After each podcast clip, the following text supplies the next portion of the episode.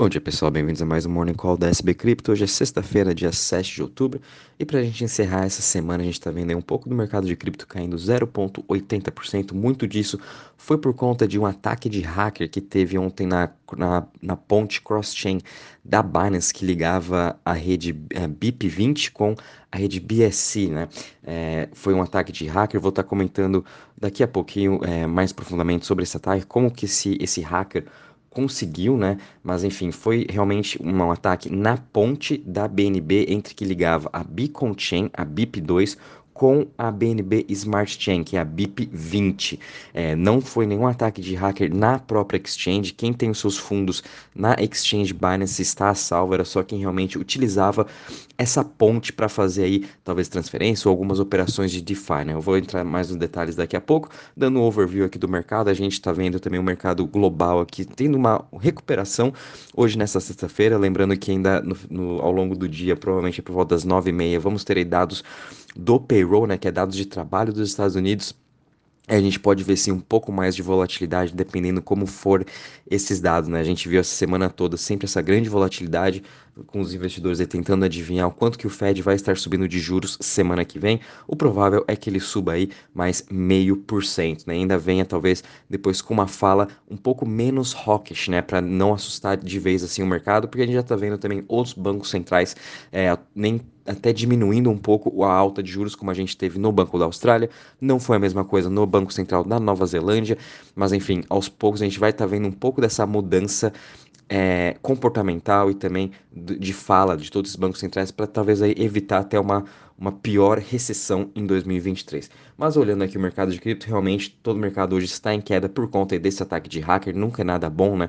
Principalmente uma, uma outra Layer 1, sem ser a Solana dessa vez, né? Teve que aí travar o seu, parar o seu blockchain para conseguir aí resolver uh, esse hacker, mas mesmo assim a, a wallet do hacker ainda continua aqui com os fundos. É, mas enfim, Bitcoin está caindo 0,89% a 20 mil dólares. De novo, essa semana a gente ficou muito estável nessa região dos 20 mil dólares. É, tanto é que quando a gente olha a performance dos 7 dias, teve uma alta de 2,82%. Já quando a gente olha o Ethereum caindo 0,37% a 1.357, BNB caindo 3,32% a 285. Apesar de ter tido esse ataque de hacker, é, eu fiquei surpreso que BNB não caiu muito mais do que esses 5% que estava caindo até ontem à noite. Então, se segurou muito bem também a, o token da Binance. A gente também está vendo aí Ripple caindo 0,91% a 0,49%, Cardano caindo 0,78% a 0,42%, Solana caindo 1,95% a 33,42% e Dogecoin caindo aí 3% a 0,06%. Em relação às maiores altas das últimas 24 horas, a gente tem aqui algumas criptos que ainda estão tendo uma performance positiva, entre elas a Casper, subindo aí 11,87% a 0,03, seguido de XDC subindo 4,86 a 0,03, uh, Ravecoin subindo também 3% a 0,03. Em relação às maiores quedas das últimas 24 horas, a gente ainda está vendo o token da Helium caindo 6,20% a 5 dólares. É, a única notícia que teve da Helium foi ontem falando que a Binance vai estar deslistando, deslistando a Helium da, da parte de cross margin e cross, uh, de, é somente de cross margin. Imagina que quando a gente está operando aí alavancado em Helium, então eles vão estar deslistando dessa parte, mas pelo que eu li, a parte de spot, né? Quando a gente quiser comprar no spot com o dinheiro que a gente tem em carteira, é, vai estar aí ainda disponível, mas mesmo assim afetou bastante, trazendo mais volatilidade, porque as pessoas que estavam alavancadas em HNT, né, estão tendo que fechar a sua posição até o dia 12. A gente também está vendo uma queda de GMX caindo 5,31% a 44,71 depois de ela ter batido aí quase 53, 55 dólares que ela foi listada na Binance, agora voltou realmente a um patamar interessante. Então fiquem de olho em GMX, pode ser uma possível compra até para a gente ir comprando aos poucos desse token. A gente também está vendo a Rive caindo 3,95% a 9,14. Bom, pessoal, uh, só dando também um overview aqui da performance nos últimos sete dias, foi até uma, uma, uh, um dia, uma semana positiva para todo o mercado de cripto no geral. A gente subiu 1,79% quando a gente compara entre as top 100, né? Uh, e, e, o principal destaque ficou para TKX subindo 44%, Casper subindo 19%, GMX também 13% e Maker subindo 13,56%. Já das que tiveram mais quedas desses últimos sete dias, né? Foi Chilis, Miota, Helium, Huobi e Lido caíram entre 8 a 4%. Mas no geral a gente teve aí uma semana de recuperação, até mesmo em todos os setores também, fechando aí um pouco no positivo. Já quando a gente olha a parte de Crypto Fear Index sem tantas novidades. É, estamos aqui com 23 pontos, obviamente, depois daquele ataque de hacker, o mercado todo uh, entrou um, um, pouco mais de pânico, né?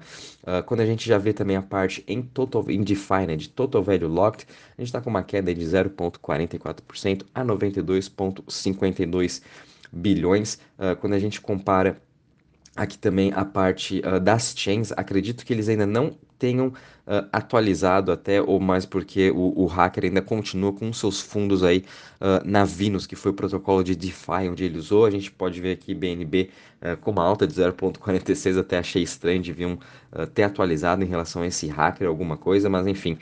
Uh, em relação às chains, a gente também está tendo um dia aí que está em queda, mas quando a gente olha nos últimos sete dias, a gente viu também uma recuperação aí dos principais protocolos, quando a gente até analisa aí os top 20, foi um pouco misto, mas a, a grande maioria fechou com uma alta aí de 2%. Né? Aos poucos os investidores estão Uh, voltando para fazer as suas operações de DeFi. E um destaque aí para Arbitrum, que agora eles lançaram um novo quest, né?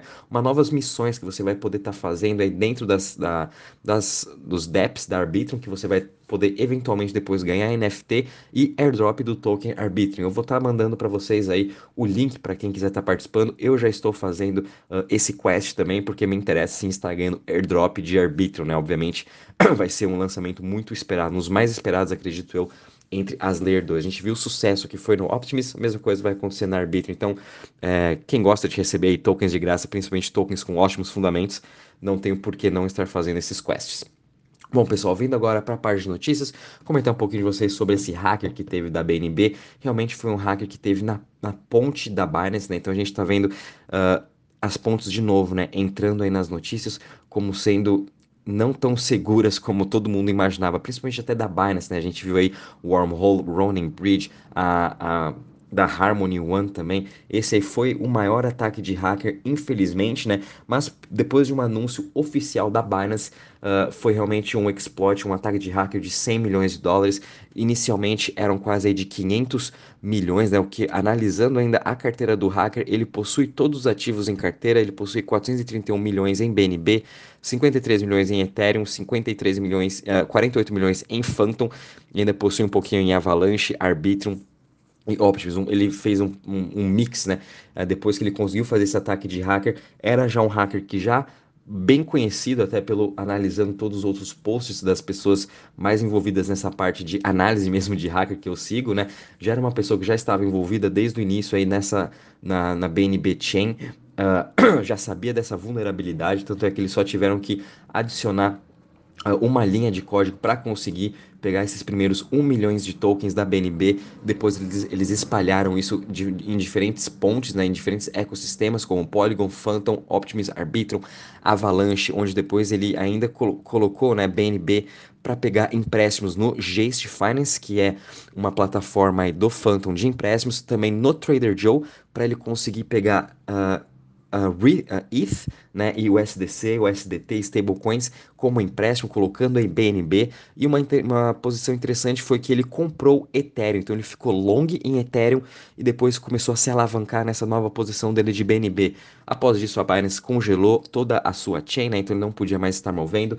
E agora já teve também um anúncio oficial da BNB Chain de todo o seu ecossistema, em que eles vão estar aí tendo agora votos uh, de governança on-chain para saber o que, que eles vão fazer com os fundos do hacker, se eles vão manter eles congelados, né? O Tether já foi uma das, uma das empresas de stablecoin que já congelou esse, esse endereço. A gente ainda tá. Eu não achei nenhuma uh, confirmação da Circle que está congelando esse endereço ou não.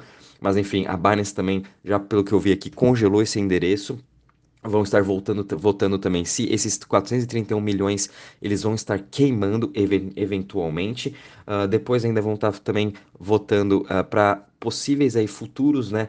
Uh, programas de bounty hunts, né? Quando a, gente, quando a, a Binance ou qualquer outro ecossistema muito comum isso, vão pagar hackers, né? Para estar tá achando alguma vulnerabilidade. Se acharem, eles recebem um dinheiro de volta. Então, para quem é programador, é uma ótima fonte aí de renda de você estar tá ajudando o ecossistema, estar ajudando todo o mercado de cripto, né? Achar essas vulnerabilidades e você ainda ser pago por isso. E também ainda vão estar tá aí colocando uma bounty, né, para que esse de 10% de que esse hacker devolva os fundos. Então a gente vai estar tá tendo essas votações nos próximos dias, o que é muito importante. A BNB Chain, né, a rede agora já voltou a funcionar normal. Lembrando também, não foi nenhum ataque na exchange e sim na ponte, né? É deixar isso muito bem claro. Mas enfim, vou estar acompanhando também aqui qual vai ser todo esse desenrolar dessa situação. Mas uma coisa que eu achei muito interessante é o quão importante a gente ter tudo essas análises on-chain, né? É, esse que é o legal aqui de cripto. A gente pode analisar em tempo real tudo o que esse hacker estava fazendo e já tomar todas as decisões importantes para que ele não consiga aí talvez levar esses fundos para o Tornado Cash ou algum outro uh, cripto de privacidade e para eventualmente conseguir sacar do outro lado, né? Então uh, teve uma ação muito rápida tanto da Binance quanto também das contas aí no Twitter que são específicas para esses, esses tipos de hackers, né? Então acho muito legal isso e toda essa transparência que DeFi nos mostra, que cripto nos mostra, né? É essa transparência que a gente precisa eventualmente no nosso mercado de finanças, no nosso mercado também Uh, real, né? Que a gente sabe quando tem aí golpes também com dinheiro, enfim, golpe do Pix, todos esses tipos de golpe que a gente está vendo.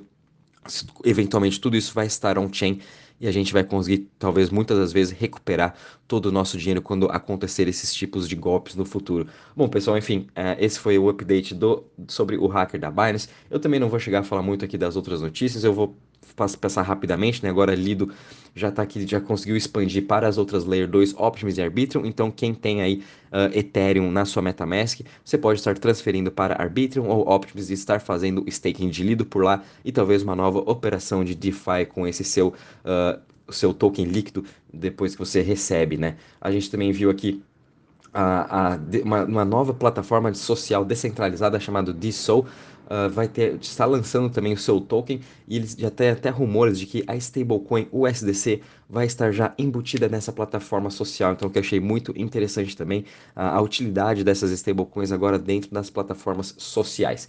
Bom, pessoal, em relação às notícias é isso mesmo. O principal ficou aí com o ataque de hacker da BNB. Qualquer novidade aviso vocês. Um bom dia e bons trades a todos.